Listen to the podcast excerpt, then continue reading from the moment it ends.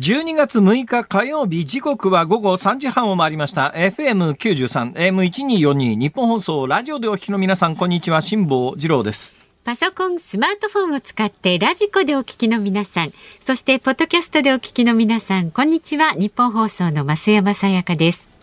辛坊治郎ズームそこまで言うか。この番組は月曜日から木曜日まで辛坊さんが無邪気な視点で今一番気になる話題を忖度なく語るニュース解説番組です。見ちゃいましたよ。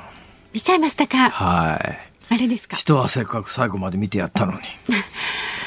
ねえ私も見ちゃいましたけど、えー、私が見てない時に限って勝つんですねこれが。でまたサッカーというのは困るんですよ。野球っていうのはですね、うんあの1階の表とか裏とか2階の表とか裏とかっていうトイレ行く時間が必ずあるじゃないですか、トイレ行ってる間に何か起きることはないわけですよ。ね、ところがサッカーというやつは途中でふっと目を離すとかですね。ふっと他のことをした瞬間にええ。ー、見逃したっていうことが起こりえますよね。はい、ほだもんで目が離せないわけですよ。えーえ。ーそうするとずっとこう見とかなきゃいけない。トイレにも行かずにずっとこう見てて、うん、ね。それで昨日はまたほれ、延長まで行きましたから。そうですね。まず45分で1点取って、次の45分で1点取られて、はい、そのまま試合が終わっちゃってですね、うん、延長戦が始まって、はい、延長戦15分ですか、あの、点取れずに、またその次の15分でも点取れずに、ありゃまあ、もうその段階で2時過ぎてるわけですよ。俺一体、俺いつまで見なきゃいけないんだ。いや、まあでもね。こうなったら途中でやめられないですよね。そうなんです、そうなんですよ。こうなったら途中でやめられないから、まあ、どういうふうなタイミングで、うん PK が始まるかとか知らないじゃないですか。はいはい、サッカーファンはみんなね、どのくらいのまあ時間で、あとどのくらい待てば始まるってわかる、言いますけど、ただその意味ではね、私が思ってたよりも、あの、最後の PK 合戦に至る時間は短かったですね。はい、そんなにスッといくんだと思って。ね、なんかコイントスターなんか始めてですね、うん、えー、場所決めみたいなやつやるんですね、はい、あれで。あ簡単に始まるんだと思ったら簡単に負けちゃいましてですね。まさに惜敗ですよ、悔しい。しかしサッカーというのは点が入らないね。うんまあラグビーも点が入らないけどサッカーよりは入るもんね。まあそうですね。えー、大体あの1回の点数が大きいからさ。あはいはいはい。サッカーもどうだろう？ワンゴール100点とか。まあ100対0みたいな。まあ結局同じなんですけどね。結局同じなんですけどね。えー、だけどまああんなに頑張って1対1っていうのがね、本当にご苦労様でした。はい、えー、選手の皆さんご苦労様でした。えー、監督、コーチ、スタッフの皆さんご苦労様でした。ね、え。ー、深夜まで、えー、テレビを見ていた、うん、えー、私本当にご苦労様でした。本当、辛坊さんが全部見ると思わなかったですよ。そうでしょ、えー、私も見るとそんなつもりはなかったんですよ、もうとっとと寝るつもりだったんですけど、寝られなくなっちゃいましてね、これが。昨日の展開は寝られないですよ、あれ、寝るタイミングがないもの。はいはいあれあの前半の最初のハーフかなんかで、もう何点も取られてあこれはダメだと思った時には寝やすいですけど、前半で1点取ってあれこのままいくと勝つんじゃねえかと、ほいで後半また1点取られちゃって1-1で振り出しに戻るだから、そうするともう。きっかけなくなっちゃいますよね、次。そうですね、またそこから。次も終わるまで見なきゃいけないという状況で、はい、はい、気がついたら、えー、かなりの深夜になっておりまして、だ今日は本当に会社に行って働いてる皆さんご苦労様です。お疲れ様です、はい、皆様の頑張りで日本が成り立っております。うん、ね。はい。私も誰かに褒めてほしい。いやいやいや、よく起きてましたよ、辛坊さん。偉い。パラパラと拍手が起きてますね。そうですね。はい。ええー、あのどうなんですかね？うちはあのアベマの見方がわからないので、あええ、見方がわからないのでフジテレビで見ておりましたけど、ね、もうアベマの見方って誰でもわかるんでしょうか？まあ、アベマって CM 入るの？アベマで見てた人いるんですか？ます。入ります、ね、なんか今もう縦に首振ってる人と横に首振ってる人と もうここ10人ぐらいスタッフいるんですけどみんなあの頭の動きがバラバラで どう判断したらいいんだこれは。入る入る。アベマも CM が入る、うん、ああそうですか。そうでしょうね。アベマもこの番組でご紹介したようにおそらく3桁億円ぐらいのお金を払ってるはずですから、はいはい。で、アベマって基本的に無料放送らしいじゃないですか。えー、ほだもんで、だからどっかで採算取らなきゃいけないんで、えー、まあ CM でお金稼ぐというそういう方法なんでしょうね。まあそういう意味じゃ、あの、民間放送のビジネスモデルに似てますけどもね。えー、ねはい、えー、いうことで。だけどこれまた、あの、試合中には CM 入れられませんからね。野球なんかあの、イニングのまたぎでです、はい、イニングの関わり目で必ず CM 入れるチャンスありますけども、ねもうとにかくハーフタイムまでは何があっても CM 入れるわけいかないですから。で、ハーフタイムの間に CM かあの固めて入れて、その後また試合が始まるともう、あの、そりゃそうですよね。あれなんかあの、昔はなんかね、適当なところで CM 入れてたような時代があって、サッカーの途中に？サッカーっていうかあの手の種目で、そうすると CM の間になんか重要なシーンが、起きたりなんかして、おいおいみたいな。ね最近それはなくなりましたけどね。うんいうことで、うん、本当に頑張りました。なんかご苦労様です。一段となんか細い目がさらに細くなってちょっと眠そうですけど、ね、昨日だからそうなんですよ。うん、でね不思議なことにあれですね。朝目が覚める時間というのは夜何時に寝てもほとんど変わらなくなってますね。ああそうですか。あの若い時って多分ね一定時間だと思うんですよ。うん、ね例えば7時間とか7時間で体が慣れてると、何時に寝たって速攻起きさんに 7, 7時間っていうようなサイクルじゃないですか、ね。うん、私そうじゃなくて最近ですね何時に寝ようと同じぐらいの時間に目が覚めるんですよ。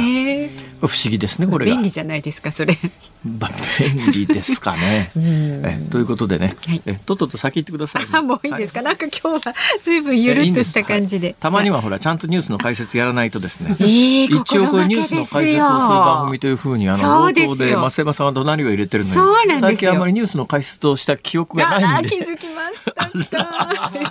やっぱりそうですよね。そうですよ。ズブラシじゃ今日たっぷりにお送りいたしましょう。ちゃんとやりましょう。はい、よかったです。では株と為替の値動きです。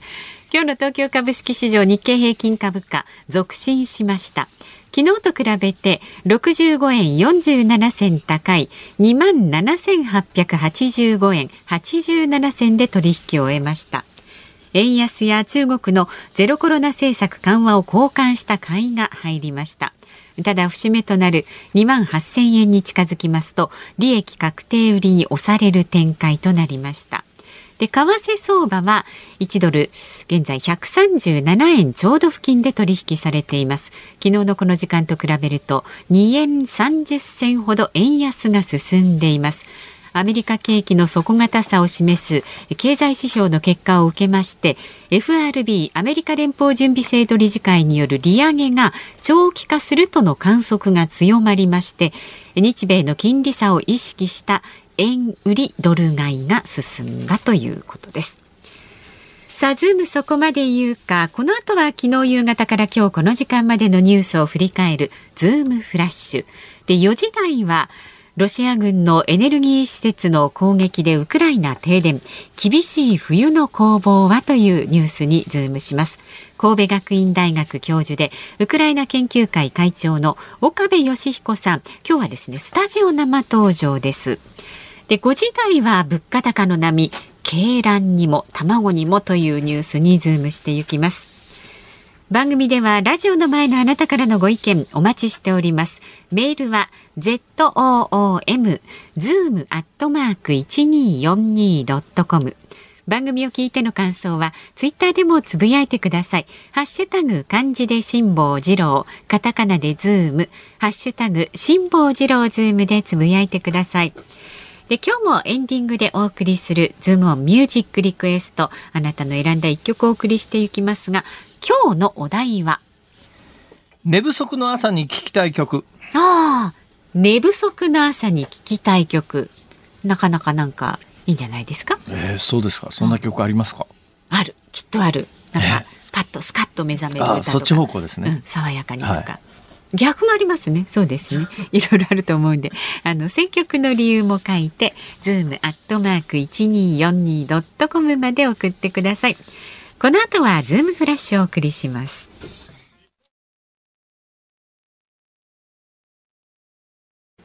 ニッポン放送ズームそこまで言うか。ここからは昨日の夕方から今日この時間までのニュースを振り返るズームフラッシュです。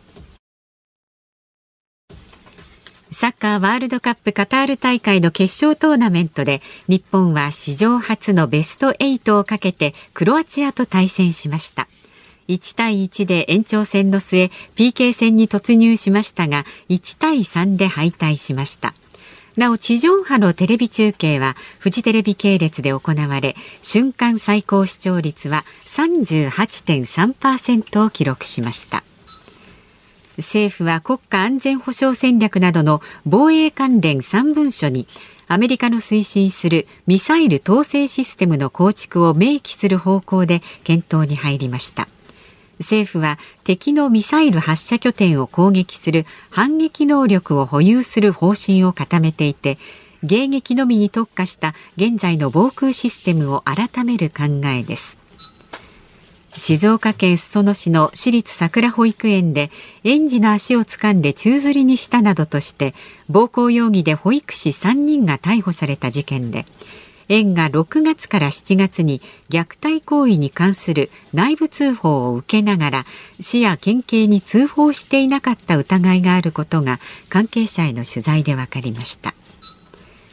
158人が死亡したソウルイテウォンの雑踏事故で韓国警察庁は事故発生を懸念して作成された報告書の隠蔽を事故後に指示したとして警察庁の幹部と現場を管轄する警察署の幹部の合わせて2人を逮捕しました。来年1月に任期満了となる NHK の前田照信会長の後任に元日本銀行理事の稲葉信夫氏が就任する見通しとなりました。2008年以降6人連続で外部からの登用となっています。アダルトビデオに出演した女性に契約書を交付しなかったとして警視庁は AV 出演被害防止救済法違反の疑いで映像制作会社役員の住谷隆容疑者を再逮捕しました。6月に施行されたこの法律の違反容疑での立件は全国初となります。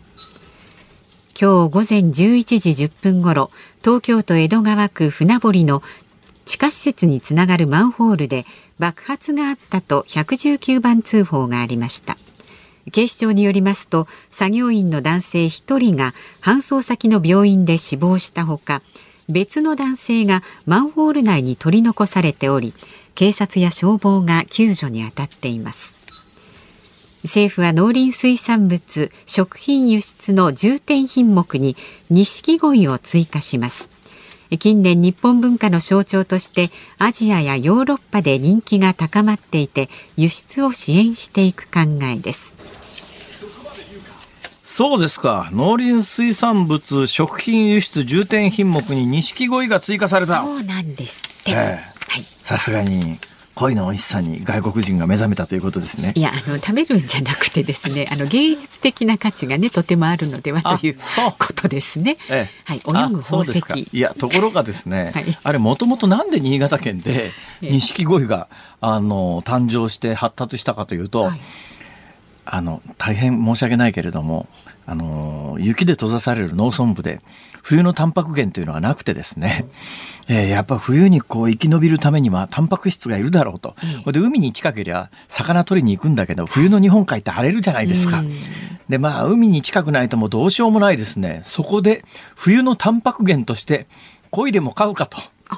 内陸地方で。で江戸時代に鯉を飼っていたら突然変異で赤いのが出てきて、えー、おい赤いの出てきたぞと。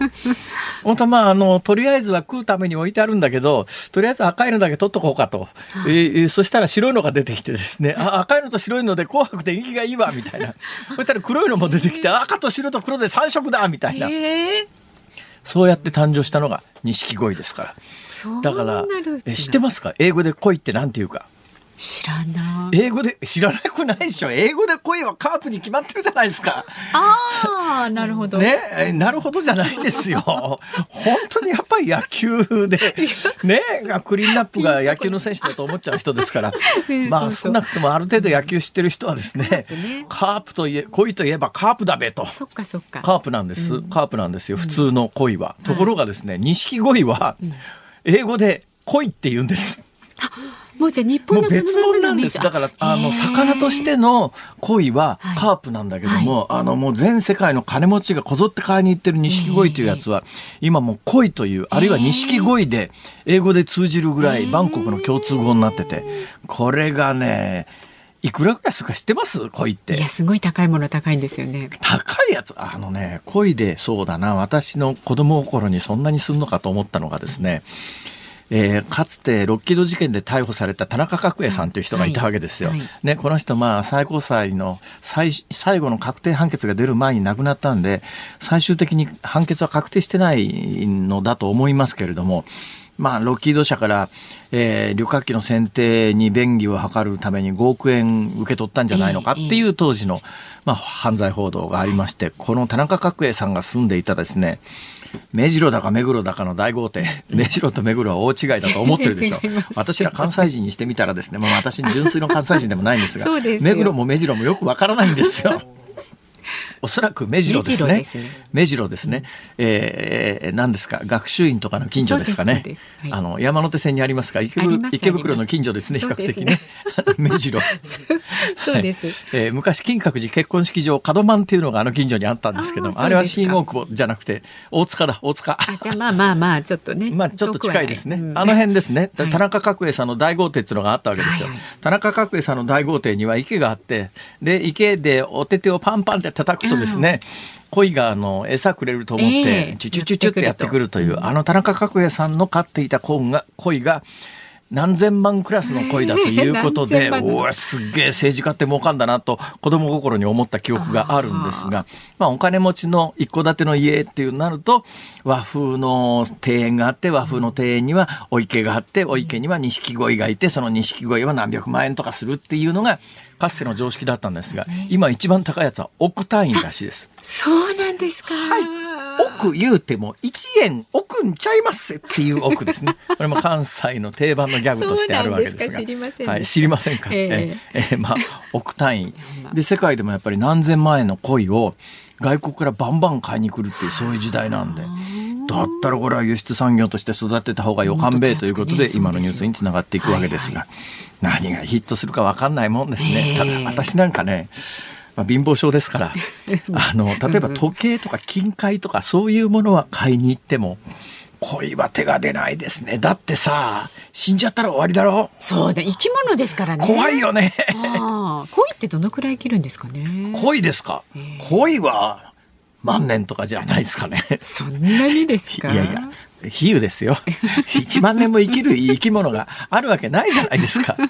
あの死なないクラゲっていうのはあるそうですけどね。あ、そうなんあのクラゲの中にはですね、はい、永遠の命を持つクラゲというのがあって、あの老化していくと最後に初めに戻るなんかいろんなものが初期化されて、最初に戻るで、永遠に死なないクラゲっていうのがどうもあの生物学的にはあの、えー、証明されてるらしいですけどね。えー、だけどまあ普通の生命体は死ぬわけですよ。で、まあ、行為は今、構成作家のナビちゃんが調べてくれたところによると、錦鯉の平均寿命が25年から30年ぐらい。意外と長生きなんですね。犬なんか、ワンちゃんなんかよりも長生きですね。すねだけど、だけどまあ、いや、1億円出して鯉1匹買ってきてですよ。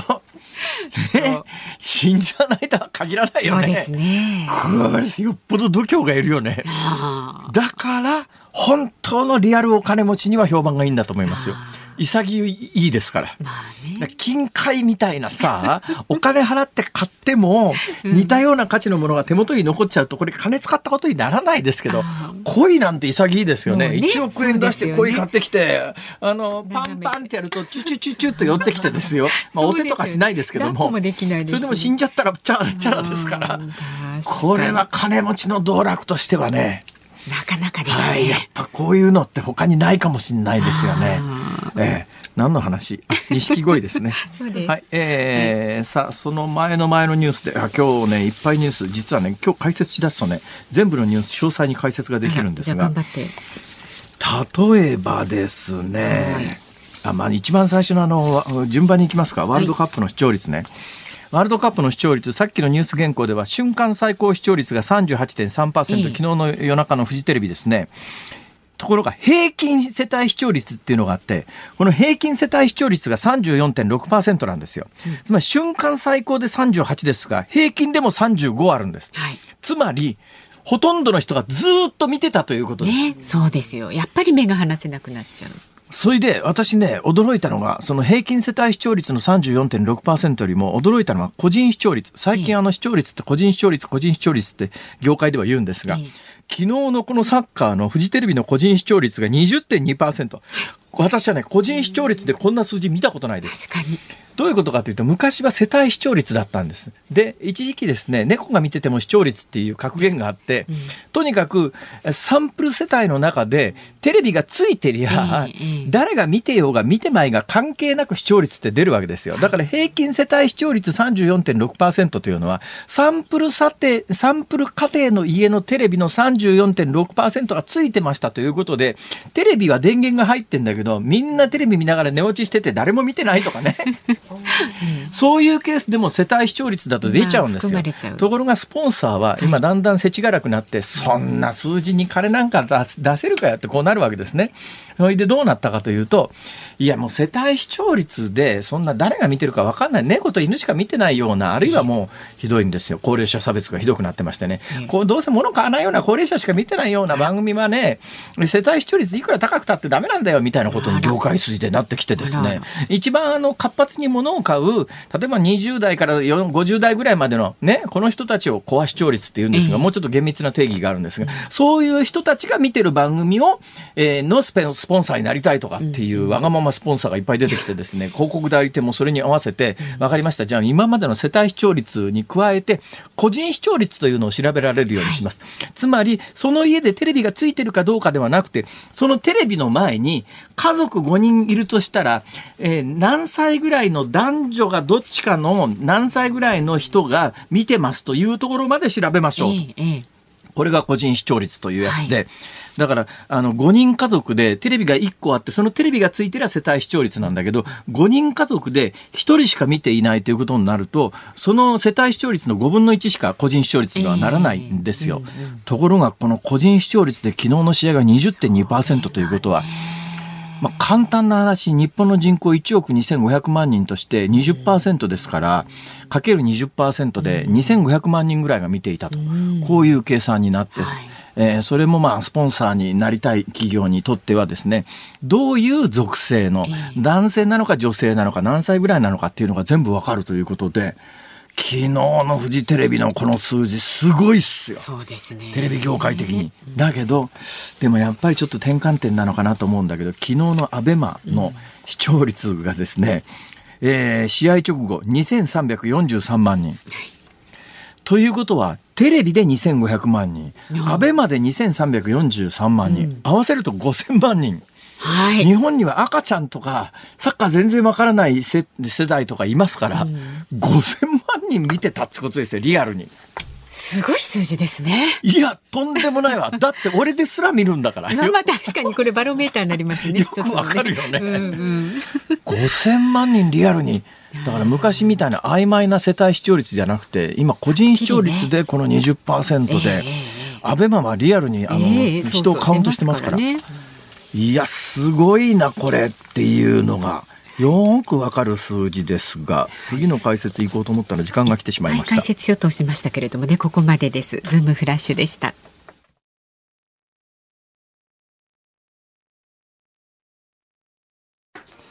12月6日火曜日時刻は午後4時まもなく4分になります。東京有楽町日本放送第3スタジオから辛坊治郎と増山さやかでお送りしています、えー、ご意見ご紹介します。ありがとうございます。恋についてですね。犬黒さん。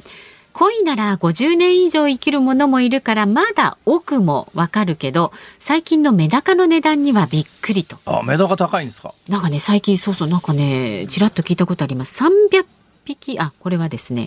盗まれたという事件がありまして福岡県で。300匹以上盗まれて総額が110万円になると。メダカ。そう1匹あたり3600円。でねワンペア20万や30万円という金額のメダカも存在すると。ペア。2ペア。懐かしいですね。すいません。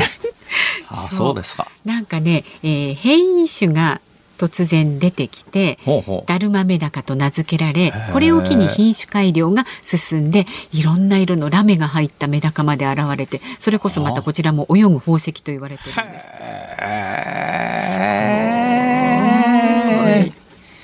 なんかあれですね。そうなるとあれですね。遺伝子の改変技術を持ってるような人たちはちょっとじゃあ片手間にあの品種改良してみるかみたいな。ねエンゼルフィッシュの形のメダカとか だったらエンゼルフィッシュにしときゃいいじゃないか。そうですよ観賞魚というと私はエンゼルフィッシュとグッピーぐらいしかあとネオンテトラですかね。ネオンテトラね、えー、私が子供の頃からあった観賞魚は、はい、金魚もなんか和金で高いやつありますよね。ランチュウとかね。そうそうそう。なんかひらひらいっぱいついてるとかね。金魚なんかも金魚もあれか。金魚もベースが船かなんかか多くの金魚は、ね、なんか金魚ってねあの私もびっくりしたんですが、はい。夜店の金魚金魚すくいあるじゃないですか、うん、夜店の金魚すくいこうすくって帰るよね、はいはい、であの水槽に入れとくととてつもなくでかくなって。大きくなりますよ。これだけど食うに食えないし。いやいや食べないでしょう。もうなんか金魚鉢いっぱいまで大きくなってこれどうしたもんかと悩む時ありますよね。あれ水槽大きくすれば大きくするほどどんどん大きくなっちゃうんですってね。あだからあれもともとはだから船かなんかでしょう。だからでかくなるやつはとんでもなくでかくなりますよね。うちタイぐらいになりましだんだん可愛げなくなってきて、そうそう金魚って感じじゃなくなるんですよね。こ怖い子供が怖がったりなんか。してそうそうそう。これ大きいお魚は何？いや金魚だよ。夜店で作ってきた金魚。ええー、みたいな。名前とかつけちゃってたのがねね。あれはでかくなるわね。えー、えー何の話？魚は意外と長生きだということがわかります、まあ、そしてね高く売られているメダカなんかもいると。そうですね、メダカだったらでもね水槽で買えますからねメダカは基本メダカだから、うん、あの巨大メダカにはならないよ。ね巨大にはならないメダカはねですけどね綺麗なのいっぱいいるみたいですね、はい、ありがとうございます。ものです。はい。まだまだご意見お待ちしております。メールは ZOOM zoom アットマーク 1242.com ツイッターでもつぶやいてください。ハッシュタグ辛坊治郎ズームでつぶやいてください。で今日のズームオンミュージックリクエストのお題は寝不足な朝に聞きたい曲です。選曲の理由も書いてズームアットマーク 1242.com まで送ってください。お待ちしております。えー、この後はウクライナの停電食糧難対ロシア冬の攻防の行方というニュースにズームします。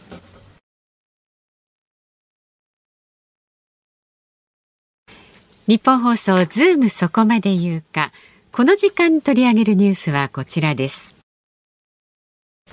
ロシア軍のエネルギー施設攻撃でウクライナ停電。厳しい冬の攻防は。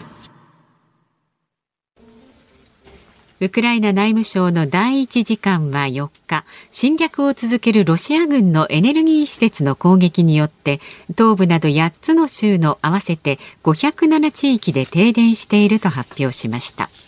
寒さが厳しさを増す中エネルギー施設への攻撃が続いておりウクライナ政府は国民に引き続き団結を求めています。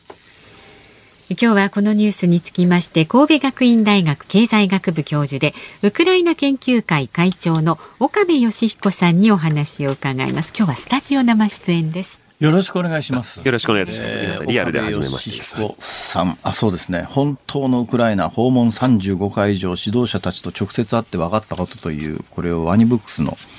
新書をお持ちくださいましたけれども、これは新刊ですか？あそうですね、7月に刊行しております。そうですか。はい、先生、まあ、ウクライナの第一人者で、特にあのメディア的に話題になったのは、ゼレンスキーさんとのツーショットの写真があるというのでね、はい、自撮りしてもらいました。さんのお友達という。いや、友達というほどではないかもしれませんけど。ということで、あれ、今日なんか変わったもの着てらっしゃいますね。はい、これあの、ウクライナの民族衣装のビシバンカというものなんですけど、まあ、あの、戦争が始まってからゼレンスキーが実はあのミリタリーモデルのようなものを着てまして、同じものをデザインのものを着ております。ああ、ゼレンスキー大統領が T シャツではない時に着てるやつですね。はい。戦車とかもで、えー、刺繍されていまして、本当はあの綺麗な、このちょっとお持ちしたこの綺麗な柄のものなんですけど、えー、カラフルな刺繍糸で、ねはい、カラフルな刺繍なんですけど、まあ、あの要するにおおお折りたたみの襟じゃないああいうのなんですねハイカラーっていうんですかなんていうんですかね。はいスタンドカラーです、ね、スタンドカラー、はい、それそれ。スタンドカラー、昔はオウム服と言いましたけど。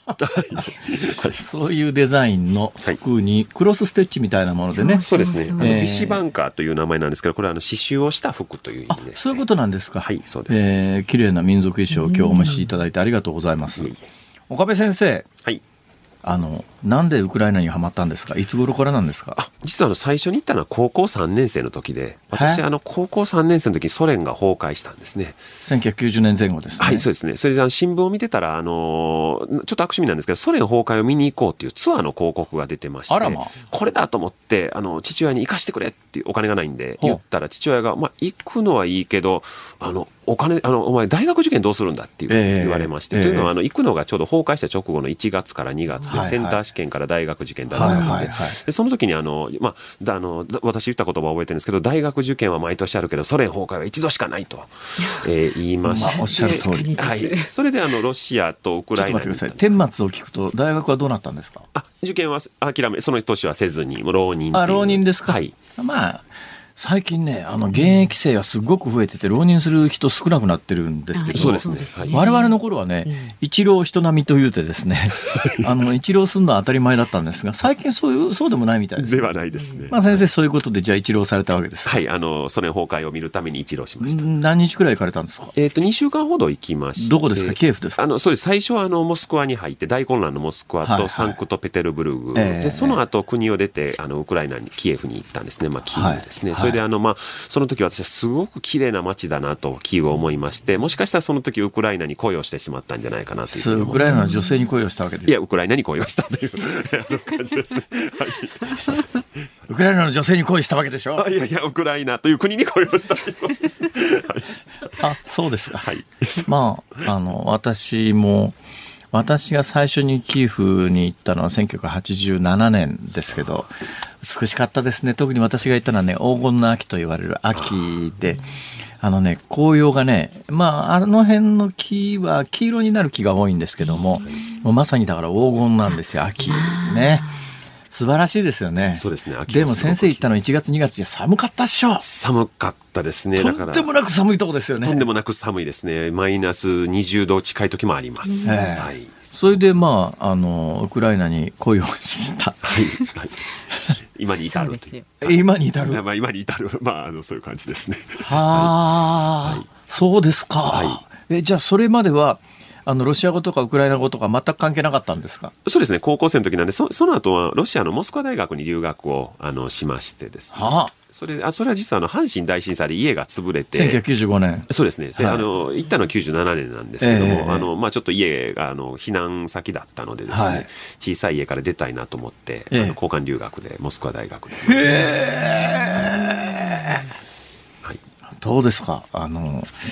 今のロシアが、そのロシアがウクライナに攻め込んでる状況っていうのはどういうふうに見えてるんですか？いや、やっぱりその最初はすごく、まあ、情けないながら専門家ながら予測もできなかったし、まあ、それはあの国際政治あるいはロシアの専門家も予想できなかったことですけど、すごくショックも大きかったですね。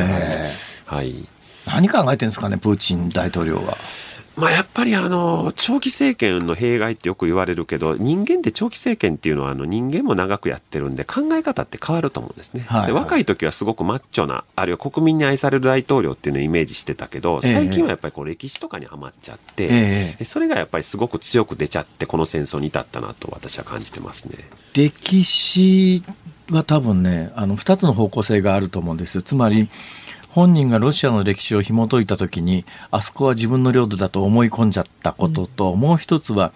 えー、これだけ長いこと大統領やっていてやっぱり歴史に名前を残すためには領土拡張して名を上げたいっていう、はい、そんな感じですかね。そうですね。特に前者が強いかなっていう。なんかあの、ちょっとこう、やっぱりこう、マッチョなパフォーマンスも年を取ると衰えてくるじゃないですか。昔は上半身よく裸になって馬とか乗ってたんですけど、最近あんまりならないんですね、えー、で。そうなるとそれを埋めるものっていうのはこの歴史でしてですね。はい、えー、あの、ちょっとハマっちゃいけないような本をいっぱい読んでしまって。ハマっちゃいけない本をそうですね。ハマっちゃいけない本、まあ、これはイヴァン・イリーンという、まあ、あの、20世紀初頭の思想家なんですけど、えー、結構あの、プーチンの今の演説によく出てくるんですね。はあ、えそしてあのこの間の9月30日のあのウクライナの占領地の併合宣言なんかでもそれを引用したりしてる、ええ、その偏った歴史観にこうかなり凝り固まっちゃったのかなっていう。それにちょっとみんながあんまり気づかなかったっていうのも我々反省しないといけないなるほどね、はい、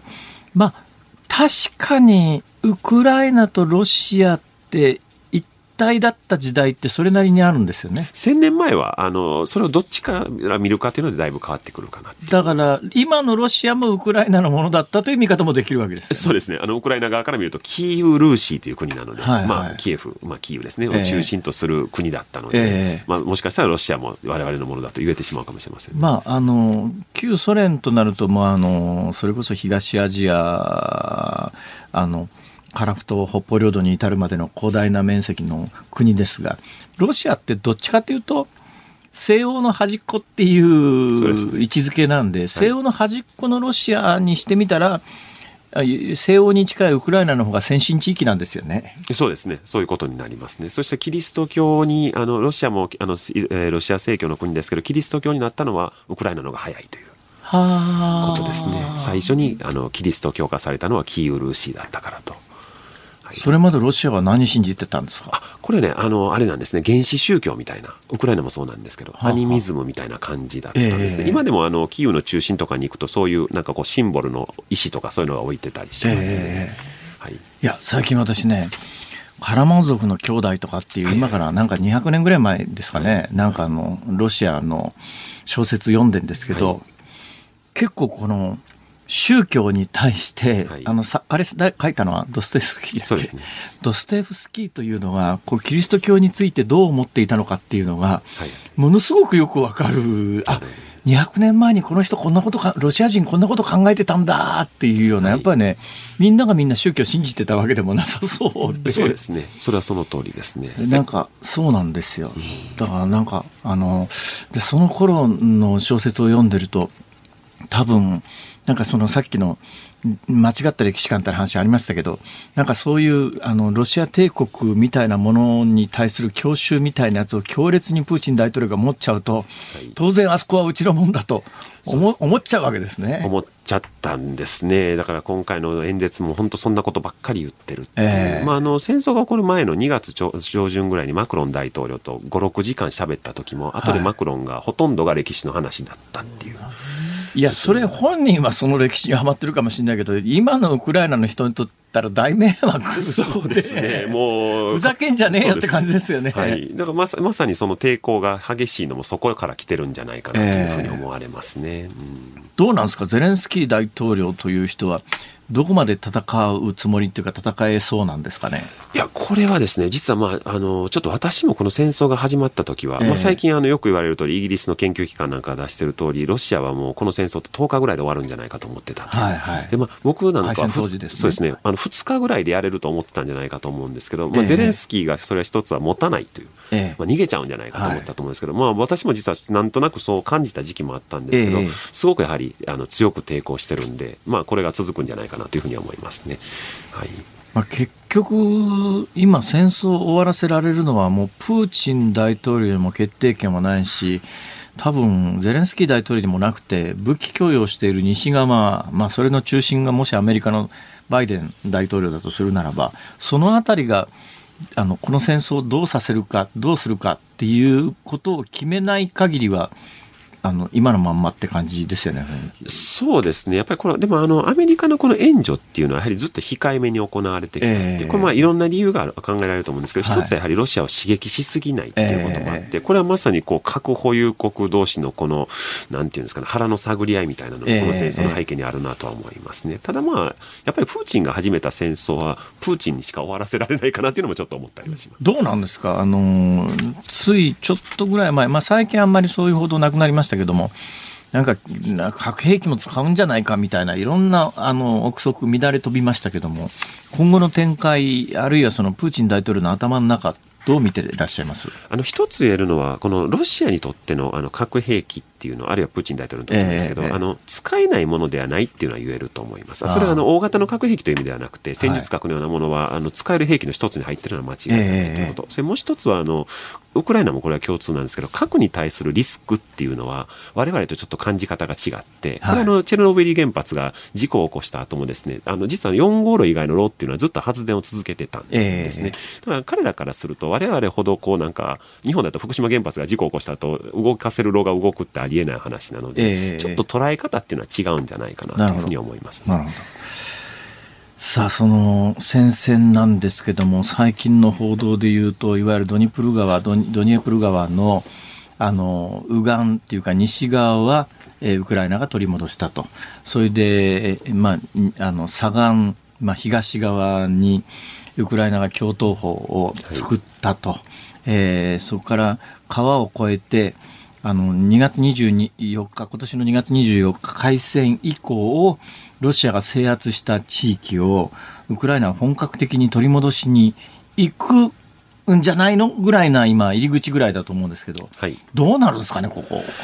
まああのなかなかこのドニプロ川はやっぱりこう橋をねですね、まあ、ウクライナ軍も攻撃したし撤退するときロシア側も落としてるので、えー、なかなかこう越えるっていうのは難しいというのが一つあるんじゃないかなと思うんですね。えー、単純にこの冬っていうのは確かによく言われる通り路面が凍結をしてあの車両が動きやすくなるという時期ではあるんですけど、はい、この間あの実はあのウクライナの国会議員が来日を10月末にした時にあの、えー、うちの家にも来たんですけど一人が軍人さんだったんですね。あのあのウクライナ軍の現役の大佐だったんですね、えー、であの戦場ってじゃあどうなのかと彼はもう今戦線にも出てるらしくて、はい。はい、単純にこう寒くなるともうあの手が銃に凍りつくような世界らしくて単純に動きがやっぱり鈍くなるのは事実だと。だから戦闘はしやすいんだけどあの兵士っていうのはやっぱ動きにくくなると。どうなんですか、はい、この寒さの中でドニエプル川って凍るんですか？凍らないんですか？ドニエプル川は凍らないと思います。あの地域は凍らないと思います。あ流れてるから、はいそうですね。なので、そうなるとやはり橋がないとちょっと厳しいかなという。こう、凍った上渡っていくわけにはいかないということですね。そうですね。すねところで先生、はい、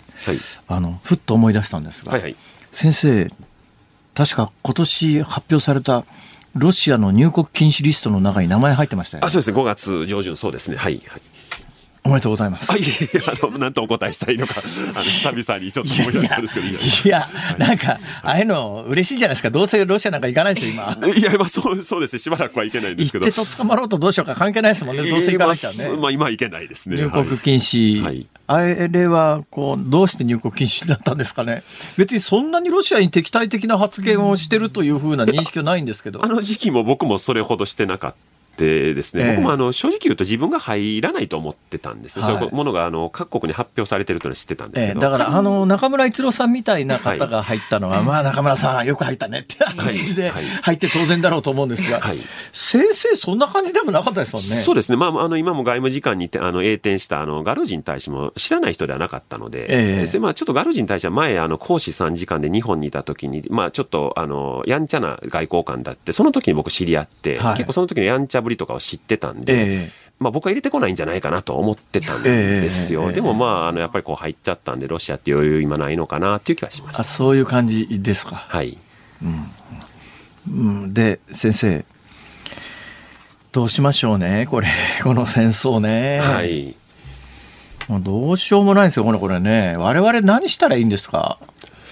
そうですね。まあ、あの、今ちょっとやっぱり怖いなと思うのは、あの、長引いていくことっていうのはやはり怖いなっていうのは、というのは、あの、2014年に、まあ、あの、ウクライナで政変が起こった後ですね、まあ、ロシアはずっと秘密戦争を東ウクライナで続けてきたんですけど、これがね、ねこれがね、多分、あの、頭の中整理しないと分かりにくいと思うんですけども、はい、ソ連が崩壊しましたよね。はい、で、ソ連が崩壊して、ソ連の一部だった、ウクライナっていうのは一つの国として独立したわけですよ。ただ意識の中ではさっきのプーチンじゃないですけれども、あそこは俺たちのもんだと思ってる人が多くて、それでおそらく今あのクリミア半島っていう黒海の上の方にのどちんこみたいにぶら下がってるところがあるんですが、あの、旧ソ連ができるまで、まあ、もともとあの、あそこ長いことオスマントルコとか他の人たちがこう、抑えてた場所なんだけども、いや、クリミア半島って、そこからまあ、いや、あの、ロシアが分取ったというか、クリミア半島は長いことロシアの支配下にあって、だけどまあ、ウクライナも含めて、あの、全部ソ連になっちゃったんで、いや、ぶっちゃけクリミア半島がどこでも全部ソ連の中だからって言って、ウクライナにくっつけたような場所だという私なんか認識なんですよ。そうすると、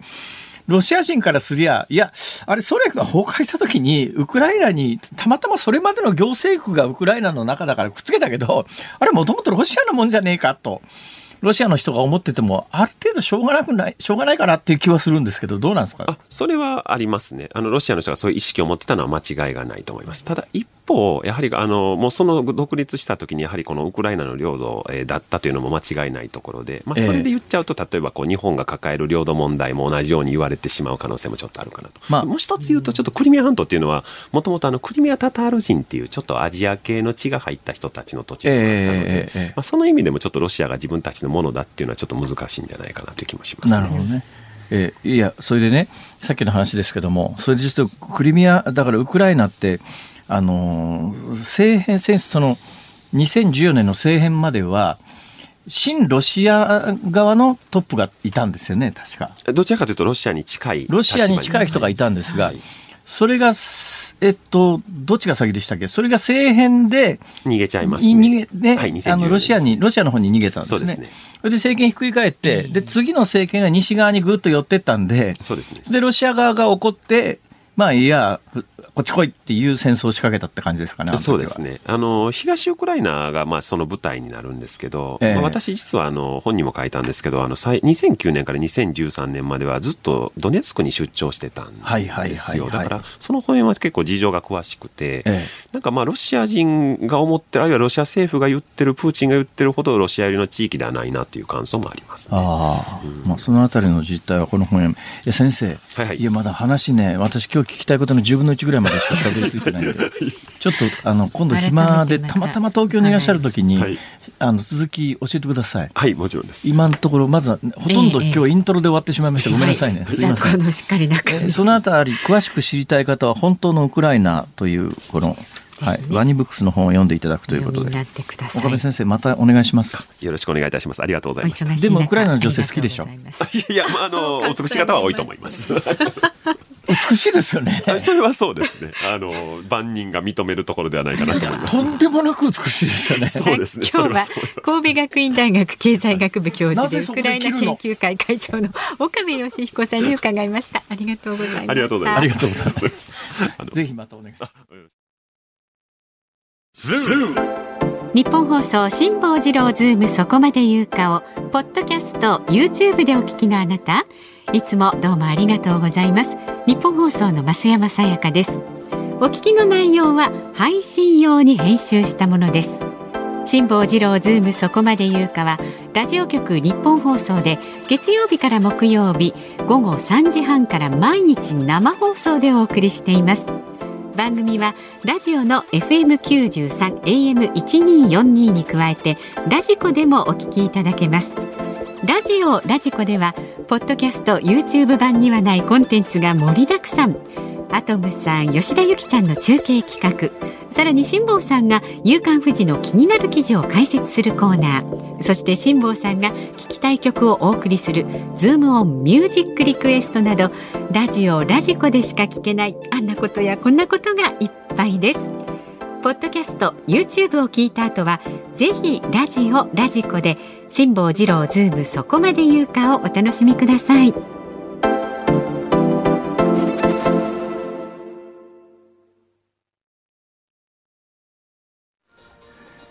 12月6日火曜日時刻は午後5時を回りました。辛坊治郎です。日本放送の増山さやかです。この時間はズームオンミュージックリクエストご紹介していきます。ありがとうございました。本当にありがとうございます。今日のお題は寝不足の朝に聞きたい曲です。たくさんいただきました。ありがとうございます、はい、まず新宿区のシャコパンチさんはですねへへスピードの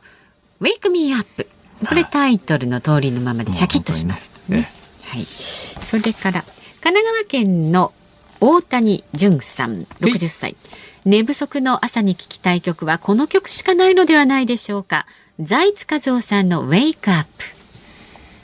寂しい。言うと思いましたよそれ一郎さんですね。ありがとうございます、えー、神奈川県横浜市のジージートッシーさん50歳寝不足の朝に聞きたい曲はウィンクの悲しいじゃない寂しい熱帯魚をお願いしますどうして？これは寝不足睡眠不足睡眠ゆらゆら睡眠ゆらゆら睡眠という聞こえるフレーズがあります。そうでしたっけ？あ、そうですか。ゆらゆらスイミングだ。ああそれが睡眠に聞こえるんだ。ね、はい。長野県のピースケさん61歳男性は辛坊さん応援お疲れ様でした。辛坊さんも眠いと思いますが今朝は多くの日本人が眠いのでは？そこで天地真理さんの一人じゃないのどうでしょうか？いいんだねうまい。うまいうまい、うん。えー、埼玉県の佳代子さん48歳女性は慎吾ママのおはロックね、賑やかな曲で元気よくおはーと言ってもらっておきましょう。元気出ますね。うん。神奈川県茅ヶ崎市の茅ヶ崎の高爺さんは西城秀樹さんの眠れぬ夜をお願いします。ね寝ないといけないのに試合が気になって最後まで見て後悔してる人5000万人のうち50人はいるはずです。私はタクシードライバーで今日の乗務に差し支えるのでとっとと寝ました。ああ、偉い。やっぱり職業意識のしっかりしてる方はね寝不足の運転はね、はい、危ないですよねそれはそうです命に関わります、はい私なんか別に寝不足で喋ったって命に関わりませんけど、タクシーの運転手さんは命に直結しますからね。そうそうそうそう。はい、そう考えてみたら俺らの仕事は楽なもんだな。そう言ってしまうとなんかね。あんま命に関係ないないですからね。お気楽な商売だよね。はいえー、まああんまりここであの暴言を吐くと社長が心臓麻痺を起こすかもしれないですけどね。周りの人にはね、迷惑かかりますんで。えー、埼玉県飯能市の夏色ボタンさんは。岩崎宏美さんマドンナたちのララバイ。これはさあ眠りなさい、ね、そうですね。疲れ切った体を投げ出してと歌詞にあるように、ね、寝不足だったら、はい、なんかのあ火曜サスペンスかな火曜サスペンスかな？そうですね。あとは群馬県のオレンジみかんさんはゆきさおりさんの夜明けのスキャットはいかがでしょう？ルルルルルですね。はい以上ですがこの中から。ああ天地真理一人じゃないの。なかなかね発想がね、はい、面白かったですね。はい。ではエンディングでお送りいたします。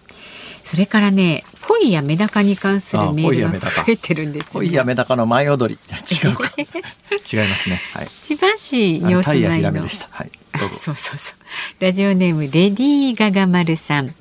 メダカの高値は高値は続いているようですね。うちの近所にも庭の水槽で飼っていたメダカがそっくり盗まれたお宅もあります、えー、メダカ盗むか？いや盗まれたニュースって結構ありましたよね。あそうですそうそうそう。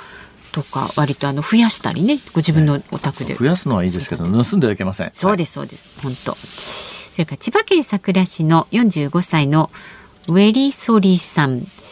こんにちは。近所の美容院でもらった3匹のグッピーが1年で50匹になって我が家は大変です。グッピー。グッピーって増えるのね。みたい。グッピーはメスのお腹の中で卵が孵化するので、いきなり生まれるんでびっくりします。ね、あ、ええ欲しければあげますよって書いてあります。いや、ありがとうございます。今もちょっとそう何かあの生き物世話するのの責任を持てないでいますから。うん、あら、はい、自分のことで精一杯なんですね。そうなんですよ。ワンちゃんそろそろなんとかしたいなと思ってるんですけどね。はい、よく考えて。そうですね。はい。人間で手一杯だっていう説もありますから、ね。はい、まだまだご意見お待ちしております。24時間で、ね、お受けしておりますのでメールは zoom zoom アットマーク 1242.com ツイッターはハッシュタグ漢字で辛坊治郎カタカナでズーム。ハッシュタグ辛坊治郎ズームであなたからのご意見をお待ちしております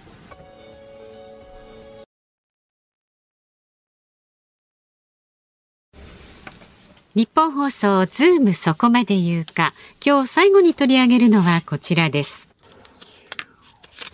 物価高の波鶏卵にも取引価格が高騰。鶏卵の取引価格が例年になく高騰しています。11月の平均卸売価格は過去5年平均と比べておよそ3割高となっていて生産コストの大半を占める飼料代高騰が主な要因とみられています。また全国で発生が相次ぐ高病原性鳥インフルエンザの影響もあるようです。皆さんは卵食べてるとか牛肉食べてるとか普通思ってますよね。ところが食べてるのはですね、はい、卵じゃなかったり牛乳じゃなかった牛肉じゃなかったりするんですよ。というのが、はい、あの餌がね今もうに日本だけじゃありませんもう全世界的に大体あの農産物特にあの家畜の餌っていうのは、ほとんどトウモロコシなんです。で実は我々が食べてるのはトウモロコシなんですよ。あのそれがね、えー、結局ね、まあ、アメリカあたりのトウモロコシ産業ってすごくてですね、はい、日本でトウモロコシ作ったことあります？えない。ないですか？私トウモロコシ作ったことあるんですがトウモロコシも難しいんですよ。家でやろうと思うとね家庭菜園でトウモロコシってね大体、あの一つの茎にあの何本もこう育てようと思うとまず絶対失敗しますね、うん、だから一つの茎から一本トウモロコシができりゃ十分だよねって言うんだけどそれでもね一生懸命作ってるつもりが中身すっかすっかでですね お店で買ってくるトウモロコシってパンパンに詰まっててばかりのね。切れんばかりにあって隅っこのあのさ先に本みたいなやつが出てるところまでつぶつぶあるじゃないですか、ね、家でトウモロコシ作って、うん、あんな風には絶対ならないですよ。すっかすかになっちゃう。いやでもトウモロコシ作るたんびに農家すげえと思うんですが、えーあれ日本の農家だから一個一個あのね一個例えば結構な値段しますよね、えー、あの焼きとうもろこしにしてる、あるやつでも、まあ、焼きとうもろこしにしてるやつはまあ外国産のやつもありますが国産のとうもろこしの本当のちゃんとしたやつは美味しいし甘くて美味しいんですよね、どんだけ手間かけて作ってんだって話なんですが、そんなことしてたら今採算に合わないんでアメリカあたりのコーン畑ってものすごいですよもうだから刈り取りもなんか日本で見たことがないような巨大な重機みたいなコンバインみたいなやつで、ぐわーって買ってくんです、ね。いっぺんにも。そう。そうするといろんなものが分離されて、あの、トウモロコシのつぶつぶだけダーッと出てくるんですが、これが、まあ、家畜の餌になって、牛とか豚とか、えー、まあ、鶏なんかもそうなんですけども、これで、えー、できてるわけですよ。だから日本で食料自給率が上がらない上がらないって言うんですが実はあの鶏の卵ってほとんどが国産なんですね。国産。だ外国産の卵なんて見たことないでしょ。確かに。日本だけどあれ食料自給率あれ全然上がらないのはいや確かにこの卵は国産なんだけど、えーでもその鶏が食べてる餌が外国産なので、この卵は統計上は国産じゃなくなっちゃうんですよ。で外国産の卵なんか食ったことないんだけど、はいはい、でだけどみんな国産なんだけどだけどもともとの鶏くんが食べてるやつが 鶏さんか分かりませんが、鳥さんが食べてるやつが外国産のトウモロコシなんで統計上あれ外国 外国産だったりなんかカロリーベースで計算する時にそういう統計なんで、実は我々が食べてるのはよく考えてみた時にだから牛なんかでもそうなんですが牛なんかはもともとは草とか食べてるわけですよ。うんところが草食べさすとすっげえコストがかかるんですね。ほいで短期間に太らそうとか、短期間にたくさんの卵を手に入れようと思うと、高カロリーのトウモロコシかなんか食わすのが一番手っ取り早いんで、実はそれが非常に原因で、世界の農作物の歪みが生じてるよねと。だからもっと自然に、あの、ね、鶏なんかでも、なんとなくあの、自然に地卵とかっていうんで、うん、自然にその辺にあるねあの穀物みたいなやつ、あの草とかいろいろこうついばんだようなところで、自然にこう取れた卵を食べたいとか思うじゃないですか。ところがですねこれがですねアメリカなんかそうなんですけども法律で禁じられてるんですよ。これなんでかっていうと日本でもそうなんですが、はい、私もねニュースキャスターやってる時に適当なこと言ったなと思ってすごい後悔してることがあって日本で鳥インフルエンザむっちゃ流行したんですね。で世界で鳥鳥インフルエンザって大規模養鶏場でこんなに流行らないのに日本の当時あの日本で一番最初に鳥インフルエンザが大問題になってあちこちの養鶏場で感染が拡大して拡大して鳥を大量に殺さなきゃいけないような処分した時に。結構あの外国ではあんまりこういうケースないんですよねというのは外国の養鶏場ってでなんで鳥インフルエンザが養鶏場で問題になるかというと、はい、ほとんどの鳥インフルエンザって外から鶏舎の外から鳥小屋の外から入ってくる自然の鳥であるとか動植動物によって感染が広がっていくわけです。で外国の養鶏施設って完全に閉鎖施設なので、えー、そういう外から渡り鳥が入ってきてその鳥とこう交わるみたいなことがないので外国ではそんなに鳥インフルエンザが問題にならないんだけど、日本ってオープンの鶏舎が多いので当時多かったんです、オープンの傾斜が非常に多いんで外から渡り鳥が入ってきてそれがが感染源になって鳥インフルエンザが流行るんです、うん、日本の養鶏は遅れてますね、みたいなことを結構当時の報道が伝えてて私も似たようなニュアンスで発言したことがあったんですが、はい、いろいろ調べてみると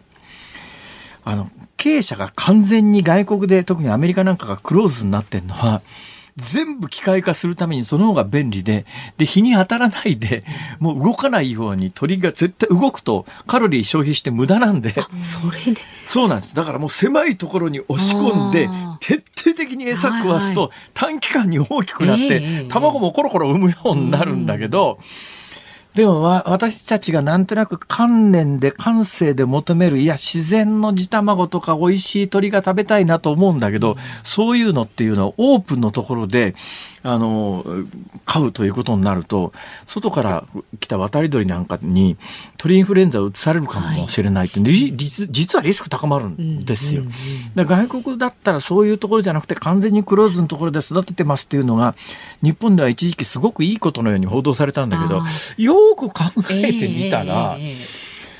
うんそれって逆に経済効率を高めるために狭いところに押し込んで動き取れないようにして大量にトウモロコシ食わしてどんどん大きくして卵はコロコロできるかもしれないしどんどん短期間で太るかもしれないけどそれって自然なものを俺ら食ってないよねっていう。だから今困るのはだだけど自然のものを求めるとなると鳥インフルエンザの感染拡大っていうのがあって現実に鳥インフルエンザに感染すると養鶏場ごと鳥の殺処分であれ見ててもかわいそうですよね。あの一時期あれであの養鶏やってらっしゃる方自殺者が出たりなんかして。で日本では物価の優等生優等生って消費者目線では言うんだけどこれだけ世界的にトウモロコシのだからね物の値段を決めてるのは何かっていうとその根幹のトウモロコシの値段で他のものの値段が全部連鎖的に決まってくるわけですよ。でそれ価格に転嫁できる農家はいいんだけど、はい。卵みたいに日本では安いのが当たり前っていうのが消費者に染み込んでると、値段上げると急に売れなくなったりなんかするんで、値段上げるわけにいかないと。で割り食うのはどこかというと結局生産者のところに行ってつい最近も日本の大手のあの鳥卵を供給してる業者さんが、まあ、養鶏場の大きいところが潰れたりなんかしてるんですね。だから我々消費者にとっては安い方がいいなんだけどやっぱり適正価格ってあるんじゃないのと。美味しいもの食べたいと思うんだったら、はい、美味しくて健康なもの食べたいと思うんだったらやっぱりある程度適正価格みたいなものは、消費者はあの考えなきゃいけないし政府もそういう補助金の出し方しないと、はいはい、安ければいいっていう考え方だと逆にあの養鶏業者あの首絞められてこあの立ち行かなくなっちゃうみたいなことが現実に今起きてるよと。うんこの話ねしだすとすごい長いんですが。じゃまた機会があればちなみに日本人って圧倒的に卵好きな民族らしいです。美味しいですもんね。それとねやっぱり安いからなんだと思うよ。なるほど。悩ましい問題いっぱい。ズームオンでした。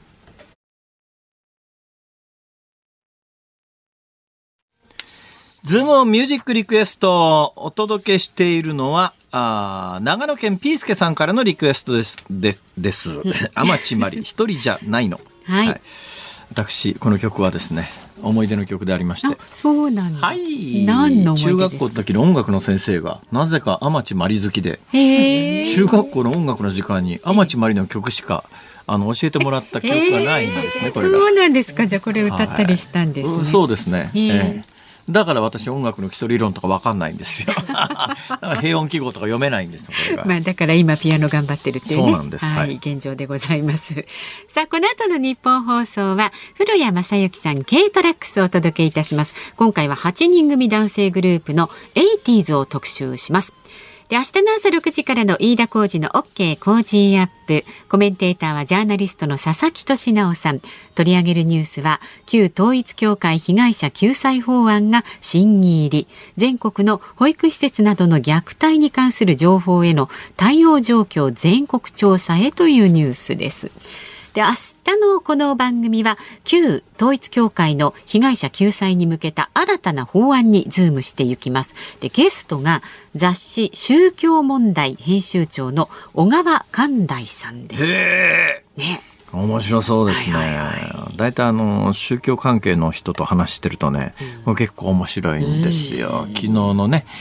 あの大アジャリもなかなか資産に飛ぶお話をいただきました。辛坊治郎ズームそこまで言うかここまでのお相手は辛坊治郎と増山さやかでした。明日も聞いてちょうだい